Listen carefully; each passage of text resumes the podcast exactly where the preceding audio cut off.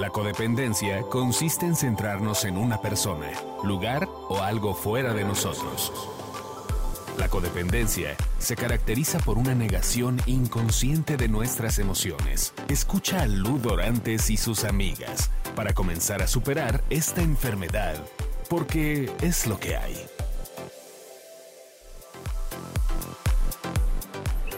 Hola, buenas tardes, ¿cómo están? Soy Ludorantes y estamos una vez más aquí en Es lo que hay, by Ludorantes, con mi última super amiga Elena Galindo. Hola, ¿cómo están todos? Hola, mi Helen. Qué Pues, gusto estar por aquí nuevamente. Ay, sí, entonces vamos a hacer nuestro programa, creo que número 15. Ya vamos muy bien, gracias a Dios y gracias a todos ustedes que nos están oyendo. Pues bueno, vamos a seguir con, con el tema del programa anterior, que el programa anterior fue, se trató de adicciones. Bueno, pues este va a ser cómo reaccionar ante una adicción, ¿ok? Porque esto verdaderamente está terrible. La gente no sabe ni cómo reaccionar ante una adicción, ni los familiares, ni el adicto, ¿no? Entonces, este, verdaderamente es un tema que, que es Es bastante... que hay que profundizar y por eso decidimos hacer eh, un segundo podcast de este tema porque la verdad es que ya que estás inmerso en el, pro- en el problema, queremos dar soluciones, ¿no? Y, y hay gente que cree que puede salir sola y eso es lo que queremos es que sepan que hay que pedir ayuda. Pero bueno, vamos empezando, Milú. Exactamente. Pues miren, esto se trata porque justamente estuve leyendo un, un- un caso que me dieron de una persona y les voy a tratar de platicar rápidamente de qué se trata.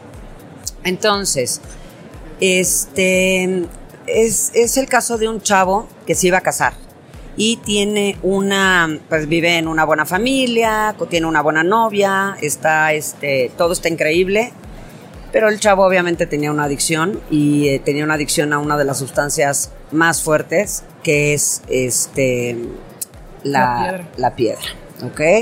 ¿Qué es la piedra? Es la cocaína, pues que la, la- la ponen en una lata, por ejemplo, y este le ponen a la lata, le hacen- o sea, no les voy a dar la receta tampoco, ¿eh?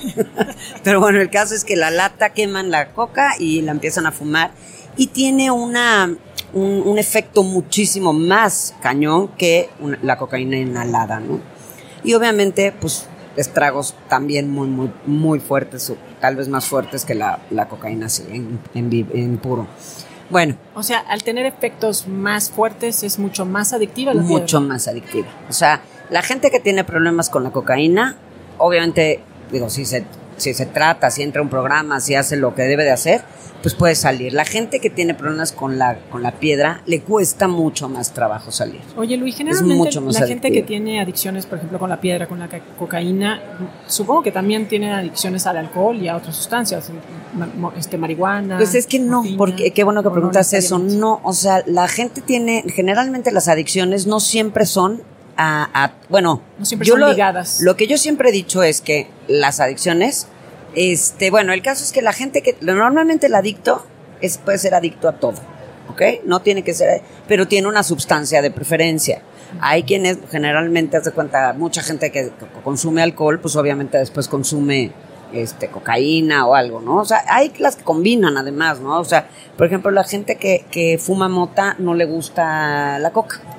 Pero ¿Me bueno, entiendes? y, y es, es cierto ese comentario, esa leyenda o eso que se comenta mucho, que, que una sustancia te lleva a otra, por decir la marihuana. Siempre es sabido, ¿no? Que esa es la puerta para otras adicciones.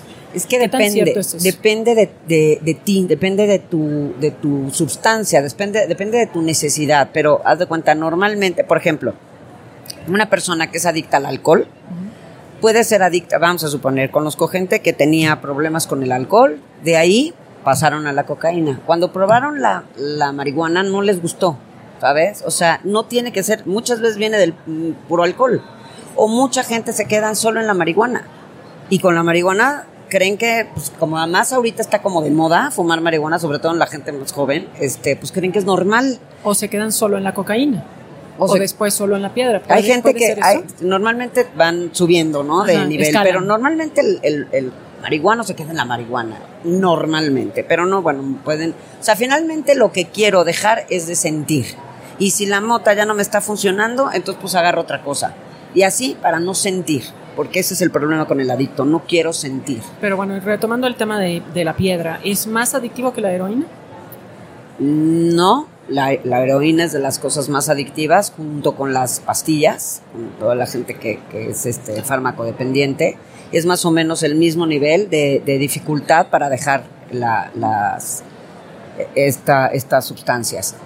Pero, pero pues también depende, o sea, hay gente que no se muere de heroína, vamos a suponer que lo logra, y hay gente que se muere de marihuana. O sea, ¿me entiendes? Es que depende de tu cuerpo, depende de, de cada ti organismo. y que quién sabe cómo lo toleres, ¿no? Hay gente que se muere en un pasón y hay gente que se mete como Tony Montana así la montaña y no pasa nada, ¿no? Entonces, este, pues depende de ti, de tu cuerpo y pues mucha gente no la libra.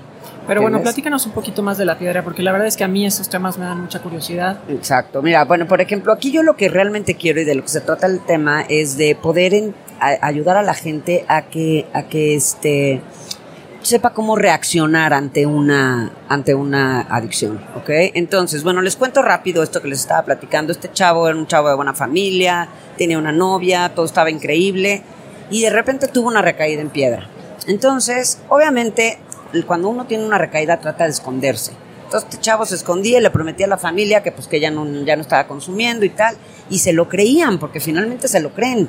Entonces, bueno, ya le creen que no tiene esta, este tema hasta que pasan como dos semanas que el chavo de plano un día se tiene que ir con la novia uh, de la carretera y regresa con su mamá y le dice, perdón mamá, pero llevo, llevo consumiendo 15 días y no puedo manejar, no puedo manejar y entonces este y entonces es cuando la mamá le dice, a ver, mijito, te voy a ayudar y tal. Aquí vamos a hablar de los dos lados de la adicción. La familia, que empieza a hacer su adicción es la codependencia, Sí. y el adicto, que su adicción es la sustancia, ¿ok? Y la codependencia, ¿qué es? La, la adicción de la codependencia, ¿cuál es la sustancia? El control, ¿ok? Y obviamente se- está como escondido, él es que yo te quiero ayudar, ¿ok? Claro, pero entonces ahí la sustancia es la persona. La sustancia, pues es el control, control a que esa persona no le pase algo, ¿no?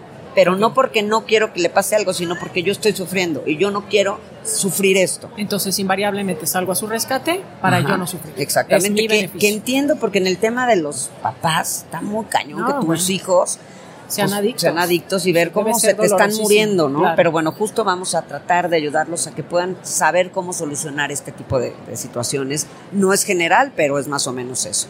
Entonces, bueno, este chavo empieza a consumir tal, empieza a pedirles a los papás que este, que, que no, que no este, que, le den dinero. El parte del chavo le fue muy bien económicamente, trabajando, y entonces le empezó a ir muy bien, empezó a ganar muy bien.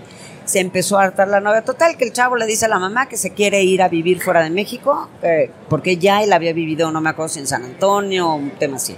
Entonces va a Estados Unidos.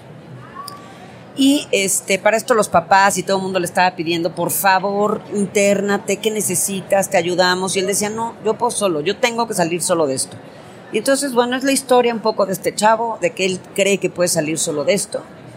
Y, y hace, pues se supone que todo lo que él se supone que puede hacer. Pero cuando una persona está en adicción, ya está fuera de su control, ¿ok? Yo creo que, o sea, subrayando en este ejemplo, está, está clarísimo, pero yo creo que le pasa a cualquiera que esté inmerso en las adicciones. O sea, siempre vas a creer que puedes tú solo. Al principio sí. Al principio sí, yo, y ojalá son bendecidas la gente que decide, o somos bendecidos la gente que decidimos que necesitamos ayuda. Pero hay que tocar un fondo de dolor. Mucha gente llega a ese fondo y ahí se queda, se muere.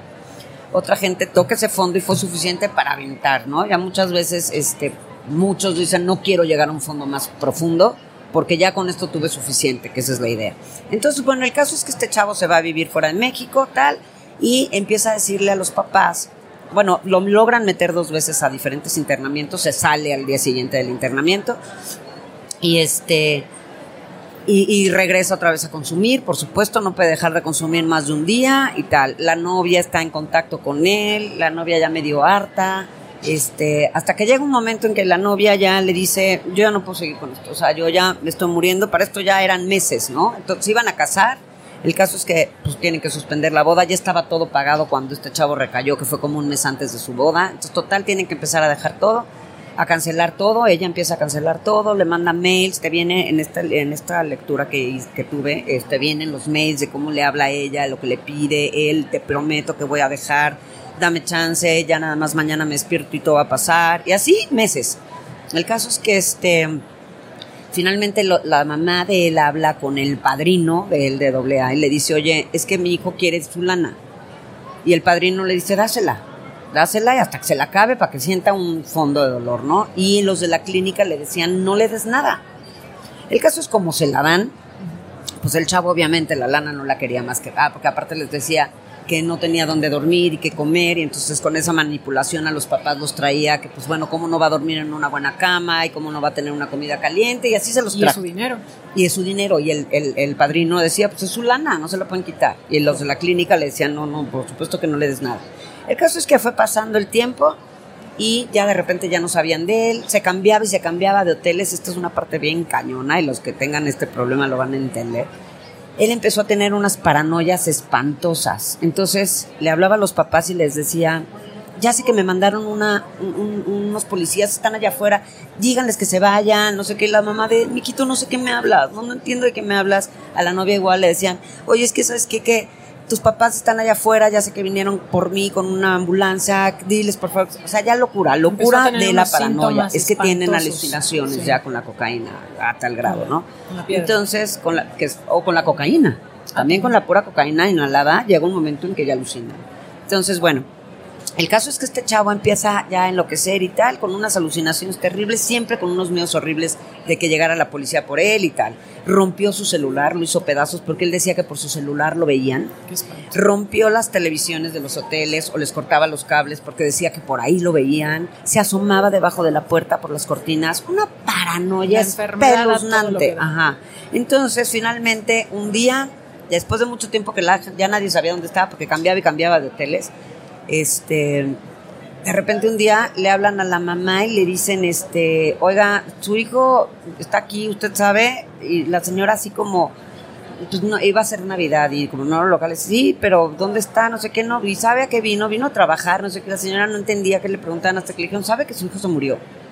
La señora eh, dice que no sabe de dónde sacó fuerzas para seguir escuchando a esta persona y ya le narró que el chavo sintió que se estaba incendiando su cuarto fue y jaló la palanca de contra incendios y salió corriendo por todo el hotel y gritaba, llamen a mi mamá que está en el cuarto 220, no sé qué, tal, tal. Y entonces la mamá, obviamente la familia no estaba, y este, y entonces llegó la, la policía, llegaron los bomberos, tal. Y todo el mundo, a ver, tranquilo, no sé qué. Cuando este güey vio a la policía y a los bomberos, a lo que más miedo le tenía, finalmente sale corriendo para el otro lado corre, corre, corre por un pasillo, sigue sin ver a dónde va, está en su locura, total que llega, topa con un balcón y se cae, muerte instantánea. Entonces, esto a lo que quiero llegar es a esto, ¿cómo podemos reaccionar ante una adicción? La verdad, la gente que escuche este podcast, que sienta que tiene un problema de, de, de consumo, que lo está superando, busque ayuda, no pueden solos, nadie, no podemos solos. Yo tuve que buscar ayuda para solucionar mi problema de codependencia y yo lo encontré en el libro azul, ¿no? Que de ahí a partir de ahí abrimos este grupo maravilloso de Code y este, pero tuve que buscar ayuda y obviamente me apadriné con un padrino de doblea maravilloso que muchas veces he hablado de él, que fue mi gurú de la vida, en paz descanse, fue el hombre que realmente me ayudó a salvar mi vida pero de ahí entendí todo el tema de la adicción, ¿no? Y, y a la familia, la familia que realmente, es que esta parte es muy delicada, pero si yo ayudo a mi hijo, si yo le resuelvo, ¿para qué deja de hacer lo que está haciendo? ¿No? Qué desgarradora historia. La verdad es, que se me puso la piel chinita. a mí también qué espanto estar en una situación así. O sea, la verdad es que no se veía venir, no es algo que puedas predecir. Las, las, las adicciones, pues como cualquier enfermedad mental, espiritual, ¿no? O sea, son, pues son tremendas. Te, consumen, o sea, son mortales, te consumen a ti y a la familia. Pero está en la familia dejar de tratar de consumirlo, ¿no? Entonces hay que ponerle al familiar todas las las, herramientas. bueno, las ayudas posibles. Pero bueno, lo que me estás comentando es que este muchacho lo internaron, o sea, tuvo, tuvo cierta ayuda. ¿Por sí, claro, no ¿por siempre qué los centros de rehabilitación no siempre funcionan? Porque no llevan programa. Pero bueno, en el caso de él, ni siquiera les dio la oportunidad. En el caso de él estaba, estuvo en dos internamientos un día. O sea, llegaba y se metía y se salía. ¿No? O sea, cuando ya se sentía desesperado, aceptaba la ayuda, lo metían a la clínica tal Y al día siguiente decía, no, no, mi madre ya me voy y tal, y se salía Lo y pasa ya. es que no puedes obligar a una persona a que, a que tome la ayuda. Entonces, ¿cómo? Exactamente. Eh, Vaya, o sea, yo sé de centros de internamiento y de centros de, de rehabilitación donde se hacen estos ejercicios que se llaman intervenciones, ¿no? Que Ajá. es que llega la familia completa con un par de señores que saben del tema de adicciones, hablan con la persona, pero no la pueden obligar. O sea, eso, esto tiene que ser un acuerdo de voluntades para que la persona quiera internarse. Desgraciadamente, mira, las intervenciones sirven. Sirven porque hacen por lo menos en ese momento consciente al adicto, ¿no? En ese momento eh, la persona enferma sabe qué es todo lo que va a perder, porque la intervención se trata de eso, de llegar, normalmente la familia, los amigos, la gente más cercana llega y le da una, le hace una carta y le dice tal, tal, Una tal. carta donde los mueven mucho. Ajá, ¿no? pero so- más que es que yo te amo, ¿no? Más que eso es de, me duele mucho que te estés haciendo esto, y, pero bye, yo ya la no te ayudo, yo ya me es salgo de esta situación. Eso es lo ideal, eso es no estar en codependencia, eso no es, porque te estás muriendo, se están muriendo toda la familia, es una Claro, enfermedad que ataca a toda la familia. matan a todo, a todo el, a todo el entorno. ¿no? Ajá, entonces, haz de cuenta, eso es muy bueno. Obvio, como dices tú, nadie, nadie que no quiera ayuda, vale la pena ayudarlo. Porque, por ejemplo, si yo me agarro a programazos a alguien, porque, porque a mí me fue muy bien en el programa, ¿no? Entonces yo veo que alguien lo está pasando muy mal y yo llego y lo quiero agarrar a programazos, estoy, estoy a lo mejor perdiendo la única posibilidad que él en, en algún momento busque para realmente recuperar, para su recuperación. Claro, y ¿No? además tienes que llegar en un momento muy clave donde él esté como vulnerable y susceptible, porque pues agarrarlo a un discursito de entonces el poder superior y entonces mi programa y el padrino, la verdad es que la gente, o sea, tendría que darse la oportunidad de ir yo me, yo me dije a mí misma, ¿no? Cuando empecé en este programa de codependencia, de ir por lo menos unos 30 días.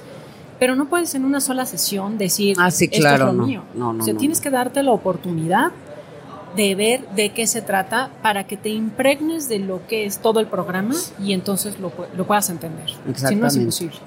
Pero, pero normalmente la gente que no va es porque no quiere. No quiere y pues, o sea, mucha gente va y interna a sus familiares, ¿no? Los internan, salen y muchos, o la mayoría, recaen. Porque no era lo que querían.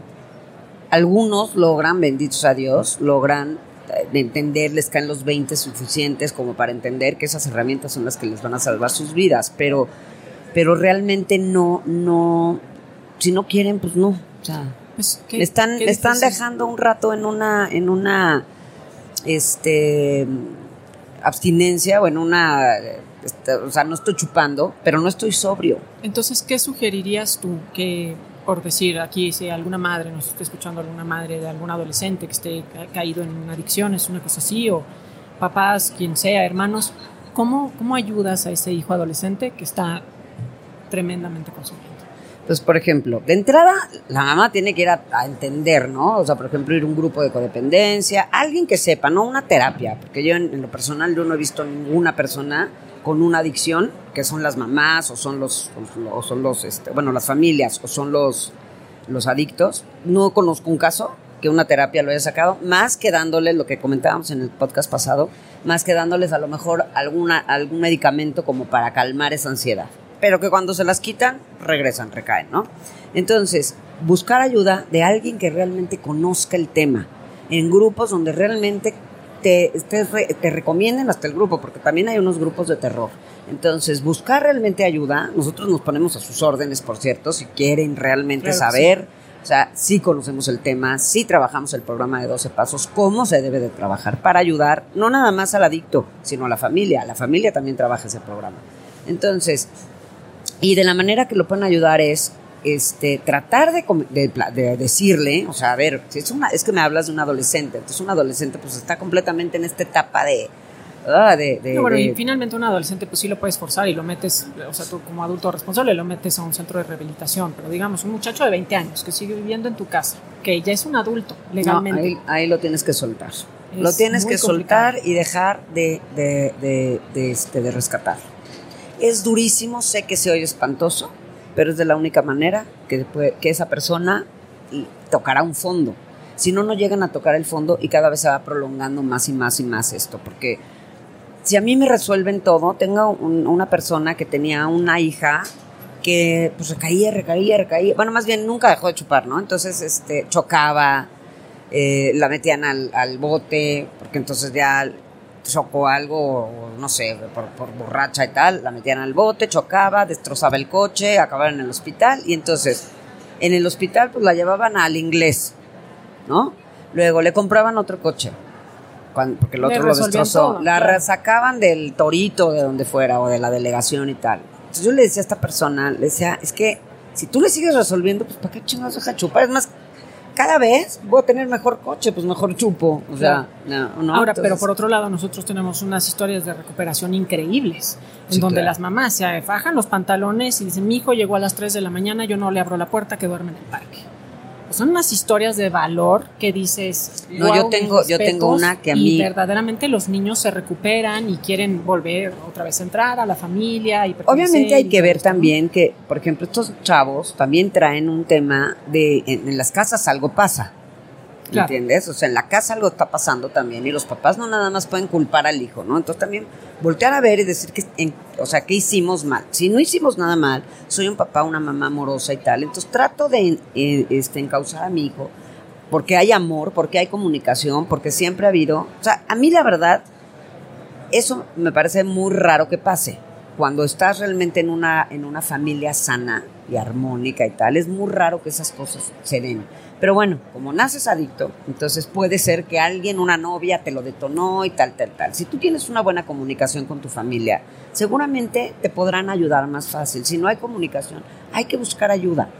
Hay que buscar Claro. ayuda para que nos ayuden a saber qué tenemos que hacer. Ahora, me gustaría decir que nuestro programa se, se trata de que no te revuelques en la culpa y en el dolor. O sea, si tú tienes un adolescente o una familiar que esté en este problema, nosotros precisamente, eh, bueno, el programa eh, ayuda a que no estés revolcándote todo el tiempo en este sufrimiento de culpabilidad y que hice mal y todo, sino al contrario, seguir adelante y ver cómo sacas tú, porque el programa es para uno. O sea, Ujú. sí tenemos que tener muy claro y decirles a todos que el programa se hace para uno mismo. Yo no voy a trabajar mi programa para, Para mi ayuda, hijo, para mi, mi pareja, para quien sea. ¿no? Sí, eso es muy importante. O sea, si yo voy a trabajar, voy a trabajar en mí, que es lo único que puedo hacer. Ahora me encanta porque es un programa activo, o sea, no, es- no es un programa de, de presencia únicamente que vaya yo a las juntas, me siento y escucho, es un programa donde yo trabajo activamente en mi persona, en mi parte, en mi circunstancia y todo el tiempo estoy como saliendo adelante, ¿no? Y- entonces es, es- es un programa muy padre porque verdaderamente te ayuda a, a superarte. Exactamente. Entonces, realmente aquí lo que tenemos que tener claro es, el trabajo me toca a mí. Por ejemplo, si, si es un adolescente, que desgraciadamente ya hay muchos adolescentes con estos problemas, pues sí tratar de acercarte más, más que estar regañándolo y tal, tratar de entender por qué está, por qué esas esas, esas este, reacciones, ¿no? Ante el alcohol, ante las drogas, ante todo esto. O sea, ¿por qué estoy, por qué estás buscando eso? ¿Qué te falta? ¿Qué Y necesitas? puede ser nada más por curiosidad, ¿no? o sea, no, no necesariamente tiene que haber eh, un tema de adicción profunda o de que un padre adicto, simplemente pudo haber sido por curiosidad en una fiesta, lo probó, le gustó y se quedó en eso. Exactamente. Por ejemplo, si tienen niños chiquitos, bueno, ja, chavos todavía, que todavía no les late que ya estén consumiendo o que no crean, pero que crean que pueden estar cerca, hay que hablarles y comentarles estas cosas. Por curiosidad te puedes morir, ¿no? Porque tú no sabes si esa sustancia va a hacer este clic contigo, con tus, con tus fibras este, emocionales y tal, que te puedas quedar ahí. Es que qué importante comunicarlo, Lu. Es igual que el tema de, de la sexualidad, ¿no? ¿Qué, qué tan, ¿Qué tan pronto es pronto para hablarlo con un niño? Y, o sea, en el momento en el que sintamos que el niño pueda tener curiosidad sobre algún tema, adelantarnos. Exacto, pero, pero ¿cómo nos vamos a adelantar? Preguntándoles, no Sí, para ver informándoles. qué tanto saben. Ajá, claro. pri- primero les preguntamos, oye, ¿por qué te, te- qué sientes? De- por ejemplo, está en lo sexual, ¿no? O sea, los niños te dicen, por ejemplo, hay un chiste que dice, oye, papá, ¿qué es pene? Y el papá, no, bueno, pues mira, entonces tal, ya le explica toda la biología del cuerpo y todo. el- y el niño, ah, ¿por? Pues es que el padre el otro día dijo que tu alma no pene. ¿Ya me entiendes? Entonces Claro. de repente nos adelantamos, es una Claro, tetada claro. de chiste, pero realmente nos adelantamos a dar información cuando no. Entonces cuando tus hijos los veas inquietos, ¿tú qué piensas de esto? O sea, está en este caso del pene. ¿Por qué me lo preguntas? ¿Tú qué crees que es? ah, pues es que el padre dijo y ento- entonces ya entiendes de qué están hablando, ¿no? Con eso podemos saber cuando los hijos están, ten- o sea, hasta dónde para quieren saber, saber, qué ¿no? tanto saben ellos, ¿no? O sea, si nos preguntan acerca de las drogas, bueno, ¿tú qué has escuchado? ¿En dónde lo escuchaste? ¿Con qué amigos? Saber en qué círculos se están moviendo, qué tipo de fiestas van. Y no hay que tener Prevención, miedo, no, hay Yo que creo que es importantísima la prevención. ¿Sabes qué? Lo que es más importante es la comunicación. O sea, pero yo puedo tener comunicación con mi hijo, con mi pareja, con quien sea. Puedo tener comunicación solamente si lo he tenido antes. Entonces, vamos a suponer que es gente que ya no, que, que ha tenido pésima comunicación con sus hijos. Nunca es tarde. Nunca es tarde para empezar a, realmente eh, empezar a tratar de comunicarte. ¿Cómo me puedo comunicar con alguien? Desde el amor. O sea, yo no puedo llegar y decir, a ver, tú, ta, ta, ta, ta, ta, porque pues no hay No, comunicación. no, no, es una letanía de, de a ver quién sabe más acerca de las drogas. O, llega, o llegar y decir, a ver, mijito, platícame. Cuando nunca No. te han platicado nada, ¿no? Es acercarte desde el corazón, claro. claro. acércate desde el amor, desde el corazón, desde... Y tratar de imaginarte que eres tú, que tú eres ese ser y que qué te gustaría, cómo te gustaría, a lo mejor con abrazos, a lo mejor es un abrazo lo que necesita, pero a lo mejor hay niños que dicen, ay, qué roncha que me abrace mi mamá o mi papá. No, bueno, pero ¿cómo te gustaría que abordaran ciertos temas, no? Hay temas Mm. que incomodan mucho. Sabemos perfecto, la intuición nos va diciendo, a ver, por aquí sí, por aquí no. Entonces, a lo mejor, oye, mira, te quiero platicar yo algo que me pasó. A lo mejor tú te abres con él para que diga, ay, güey, y ahora me quieren platicar. Entonces, están tomando en cuenta. Porque generalmente, cuando las, los- las personas tenemos alguna adicción y, la, y no podemos soltarla, es por alguna herida de abandono. Es cierto, No. y, y muy cierto lo que dices, Milú. Cuando platicamos nosotros acerca de nosotros mismos, bajamos la guardia del otro, invariablemente. Siempre que 100%. cuentas una historia tuya, la guardia del otro queda abajo y entonces se quita como esa barrera y empieza a haber una mejor comunicación. Exactamente. Entonces podemos, son nuestros hijos, o nuestros hermanos, o nuestros papás, porque, o sea, el adicto puede ser mi hermano, mi papá, mi abuelito, vaya, no sé.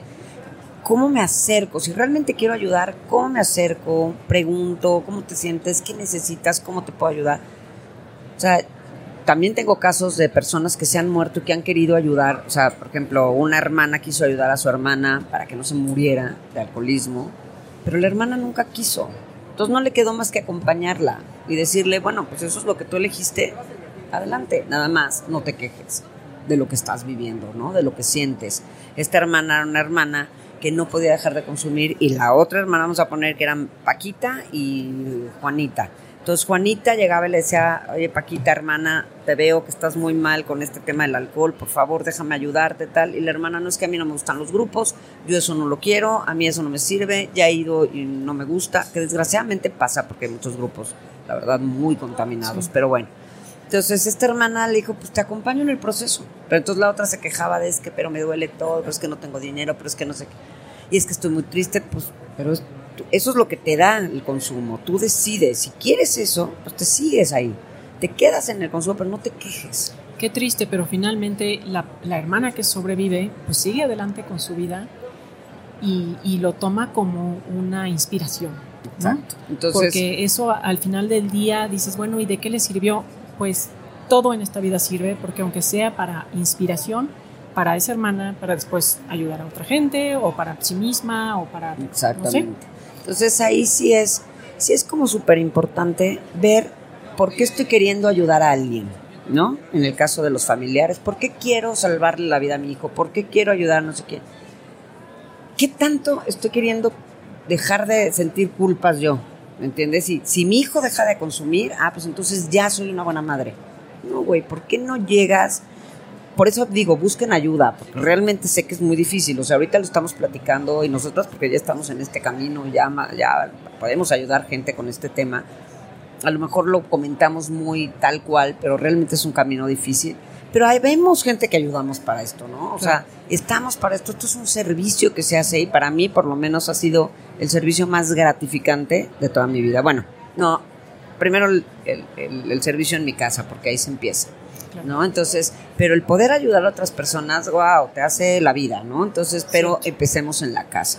Generalmente esas, esas personas que, que están sufriendo, que han caído en adicciones y tal, es porque, te digo, tenían unas heridas de abandono profundas y no las y la persona, por ejemplo, mi mamá era la que me daba afecto y reconocimiento, pero mi mamá ni me pela. Entonces, con tal de no sentir ese dolor, consumo mi, mi sustancia, la que es la de mi preferencia. Sí, ¿no? mi anestesia. Entonces me anestesia para no. Imagínense, y lo digo y lo seguiré diciendo, imagínenselo. O espantoso, lo horrible, lo, ugh, lo drástico que es. Prefiero sentirme hasta el huevo de lo que sea, de la sustancia, ¿no? O sea, ya sea una sustancia de, de- que te- que, pues, química o de, de pareja, que es también un poco hasta químico porque está en el cerebro y así. Claro, también es tóxico. Ajá, entonces, imagínate que prefiero mandarle 800 mil mensajes a una persona y aguantar que me golpee o, o aguantar que, O que me que pinte el cuerno o que me ignore o que me maltrate, con tal de no sentir esa soledad. Igual que en las sustancias de, de- de estas, de alcohol, drogas, juego, comida. Qué tan triste me siento que prefiero sentirme fatal sabiendo que pierdo dinero o que estoy comiendo de más, que ya no puedo respirar porque ya tengo apnea del sueño y tal, la gente que llega a tener esta obesidad mórbida y así. Entonces, ¿qué tan mal me debo de estar sintiendo para preferir sentirme peor que, o sea, con esa sustancia? claro. Para sentirme, o sea, ¿qué tan mal debo de sentirme para preferir sentirme peor? ¿No? Para dejar de sentir lo que estaba sintiendo. Que eso, esas emociones, esos sentimientos que nos hacen llegar a consumir sustancias o personas, finalmente es por un, es un dolor tan grande. Es que distraigo mi dolor con otro dolor. Es un dolor que me, que me siento que me muero. Entonces, si esto, como acuérdense, y lo repito, si nuestro primer instinto es la sobrevivencia. Entonces, yo por sobrevivir, pues voy a consumir para no sentir, porque si siento, voy y me aviento de un edificio. Entonces, con tal de no aventarme del edificio, mejor consumo. Eso es lo que le pasaba al chavo este de la película, de la, Claro. de la Y lectura. no olvidemos que son las herramientas con las que cuenta esa persona en ese momento, o sea, sin juzgar. No debemos juzgar no, al no, no, no. Son las herramientas con las que él cuenta para este sentido que tú dices de supervivencia, para poder seguir con mi vida, es con lo único que cuento. Entonces, démosle una, digamos, una solución, eh, ofreciéndoles ayuda en un grupo como el de nosotros, que estamos en la iglesia Nuestra Señora de la Esperanza y frente a Perisur. Ujú, lunes Esperanza y María. jueves. Lu- exacto, lunes y jueves de, de 8 a 10 de la noche, ¿no? Eso es en la Ciudad de México. Es que en lugar de quitarles la sustancia de golpe, hay que ofrecerles alternativas. Exactamente, porque no la van a poder dejar. O sea, la sustancia ya se volvió parte de, de, de mi sentir, de mi, de mi ser, ¿no? Entonces ya no puedo, yo ya no puedo, o sea, ya vivo a través de eso. Si no tengo eso, me muero. y nuestro no primer síntoma es la, digo, instinto es la sobrevivencia. Obvio, solos no podemos, solos no vamos a poder. Y si puedes solo es que entonces no tenías un problema de adicción. Tenías, por ejemplo, eras un bebedor fuerte o un adicto fuerte, no era una adicción real, ¿no? Bueno, un adicto me refiero a un consumidor fuerte de, Sí, sí, sí. de sustancias y tal. La gente que lo ha logrado, porque es lo qué bueno que lo dices, la gente que ha logrado dejar de tomar y dejar de, de consumir por, sin grupo, sin ayuda y tal, fue porque algo muy fuerte le detonó decir, ya no puedo, me va, me o sea, me dijo el doctor que me va a morir, o mi familia ya no me soporta, y ya mi esposa me quiere dejar, o perdí el trabajo, lo que sea, me van a correr, y entonces dejan de consumir. Esa gente lo logra porque no tienen una adicción. Entonces, cuando yo estoy viendo que yo no estoy lográndolo y que ya me pasaron 80 cosas, ya choqué, ya me corrieron, ya mi familia tal, o sea, ya estoy destrozando mi vida. Ya Sí, lo que vida decíamos un- en el podcast pasado, ¿no? Que se deterioran todas las áreas de la vida. Todos los departamentos de tu vida están hechos pedazos y no, y con todo y todo no puedo, no vas a poder. No vas a poder, pero no es tu culpa. No, no es tu culpa, no es que tú decidiste ser un adicto, no, naciste adicto. Entonces, como lo decíamos en la pasada, yo tengo una enfermedad, pues me la tengo que tratar. La gente que tiene un problema de, de- azúcar y, o un problema con un cáncer y tal, pues tampoco lo eligieron. Pero entonces tienen que tratarse, tienen que ir a un tratamiento, son dolorosos, son tediosos, cuestan mucho dinero, ¿no? Entonces, este, pero pues hacen todo para sobrevivir, ¿no? Y entonces la nuestra ni siquiera se cobra. O sea, las- los temas adictivos ni siquiera tienes, ni siquiera tienen que pagar. Hay grupos para eso y son gratuitos. Por cierto, si alguien los quieren amadrinar cobrándoles, híjole, no, salgan corriendo. Ahí no es porque me he enterado de gente que amadrina y cobra, pues te amadrino por 500 pesos, o lo que sea, o mil pesitos, o 200, o 50 pesos. No, no se puede cobrar ni dos centavos, entonces no hay manera, ¿no? Entonces hay- es servicio. Y cada, cada, cada persona que tuvo un problema adictivo, que alguien lo ayudó, lo que le toca es ser- seguir haciendo servicio, seguir ayudando, pasar la, regresar la dádiva de lo que se le dio, ¿no? Entonces, pero bueno, buscar ayuda es fundamental para los dos lados. El adicto, o sea, el, el enfermo o consumidor, como el enfermo familiar, que también está volviéndose un consumidor de, de, de vivir a través del otro y tratar de salvarlo cuando el otro no quiere ser salvado, ¿no? Entonces, este, Busquen ayuda. eh, busquen ayuda, no hay de otra. O sea, la verdad es que es un tema tristísimo. Y no Yo debe de dar vergüenza. No, no, bueno, no, no, no, porque no lo elegimos. Eso es lo que tiene que quedar claro. La gente no eligió tener una enfermedad tan pinche como esa, como las otras, como la que decíamos de la diabetes o, la, o el cáncer, que son, como pongo estas, por ejemplo, porque son enfermedades que, que son mortales, ¿no? Si no tienes un buen tratamiento. Que son tal, crónicas. Entonces, ajá, entonces, mortales. Sí. ¿no? O sea, si no te tratas, te mueres, te da un coma diabético, te mueres o te da un, si no te haces tu tratamiento de, de, de rehabil- de radiaciones o de, de estas cosas, este, pues, también, ¿no? Entonces son recaídas finalmente. También se llaman recaídas cuando no, tra- no tienen un tratamiento adecuado. Cuando no está en el Entonces, entonces, verdaderamente busquen ayuda, no están solos. Para mí era bien importante acabar de comentar esto porque en el programa pasado hablamos de las adicciones y me pareció muy importante tener que decir y cómo reaccionar ante ellas, ¿no? Entonces, no hay de otra, busquen ayuda, de verdad, nosotros estamos aquí para ayudarlos, pueden mandarnos a este podcast las preguntas o inquietudes que tengan. A esto en Facebook también nos pueden buscar en Adiós a la codependencia Bailú Dorantes que es Adiós con acento en la en la O sí. Y este para que lo busquen. Ahí nos pueden dejar dudas lo que quieran.